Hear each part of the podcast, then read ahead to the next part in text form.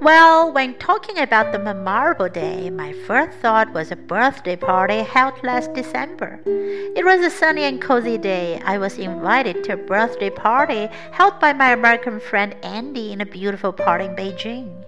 It was totally different from our Chinese gatherings since it was in traditional Western style. At the party, all of us wore great costumes and enjoyed various kinds of Western food. Which impressed me most was the tasty turkey cooked by Andy's wife.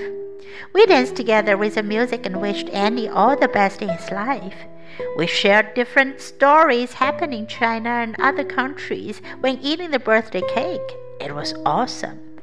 I'd like to say that was the most impressive party I've taken part in.